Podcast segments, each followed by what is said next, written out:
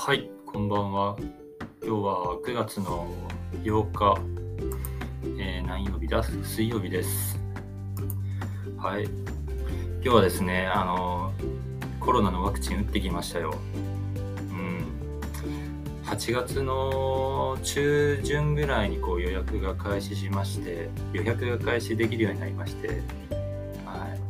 最短が今日でしたね。うちあの近くの会場では。結構会場には人は今結構いましたね。まあでもこうなんか流れるようにこう、うん、まあ毎日やってんのか知らないですが、まあみんな結構手慣れたようにこう流れるようにスムーズにいったんで、結構早く終わりましたね。はい。まあ特にそのワクチン打った後のまあ15分ぐらいですかね、打った後、まあ会場でこう待ってたんですけど、まあ、特にそのアナフィラキシーショックのアナフィラキシーの症状とか、まあ、出なかったんで、まあ、まずは一安心。一安心ですね。はい、はい、で今日はですねまあちょっとワクチンの話はまあ置いといてそのワクチン打つ前にですねあのまあちょっと夕ご飯買いにスーパー行ったんですよ。まあそれでこう思ったんですけどもうスーパーって寒くないですか、うん、むちゃくちゃ寒くないですか？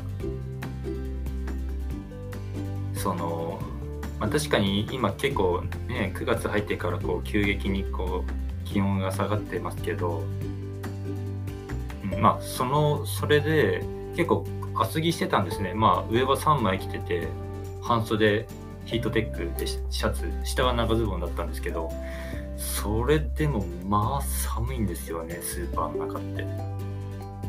まあでも考えてみればそうですよね。だいたいスーパーってこう入り口入って店のあの壁際の方にはこう野菜から始まってあの魚とかの、はい、生魚やあと冷凍魚や肉でそしてこうあれは乳製品とか飲み物とかアイスとか、まあ、壁際にこう覆ってありますよね冷凍庫冷蔵庫が。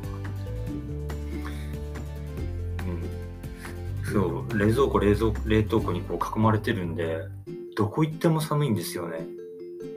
めちゃくちゃ寒いんですよね。うん、あれどうにかならないんですかね。もっとこうね効率よくというか。はい、スーパーのレジ袋削減する前にもっとあの節電の方を考えた方がいいんじゃないかなと思います。はい。まあ、具体的にどうしろかどうすればいいかって言われても特にちょっと分かんないんですけど、うん。はい、ちょっとその寒すぎるという無事でした。はい。はい。まあ、今日はこんな感じですかね。はい。まあ、ワクチンの副作用も、まあ、結構なんか2日目以降もこうなんか痛みやだるさとか、まあ、発熱とかもこう出る人がいるっぽいので、まあ、2日目もまあ様子見で、うん、あんまりこう派手な激しい運動もせずにこう、はい、様子見で過ごしていこういこうかなと思います。はい、まあ、今日はこんな感じです。では。